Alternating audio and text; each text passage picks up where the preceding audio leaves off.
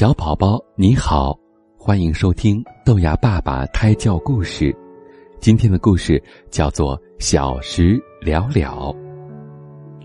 孔融是汉朝一个非常博学的人，他从小就很聪明，特别擅长辞令，年纪不大，已经是小有名气了。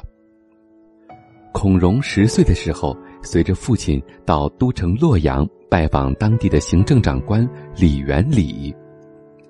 李元礼是一位非常有名而高傲的学者，平常拜访他的人很多，但是如果来访者是无名之辈，守门的人照例是不通报的。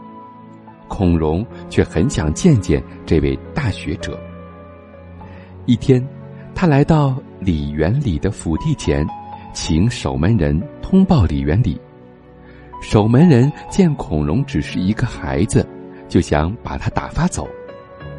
孔融灵机一动，对守门人说：“我是李先生的亲戚，他一定会见我的。”守门人通报后，李元礼感到有些奇怪，因为自己并没有这样一位亲戚。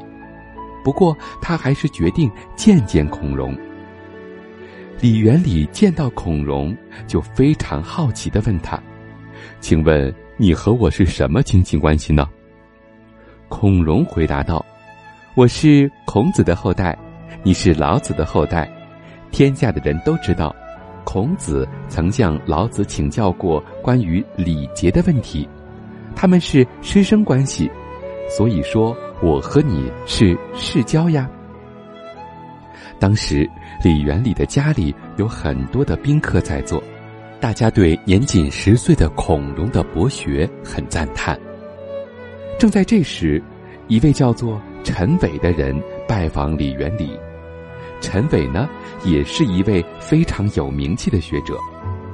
在座的宾客就将孔融刚才的表现告诉了他。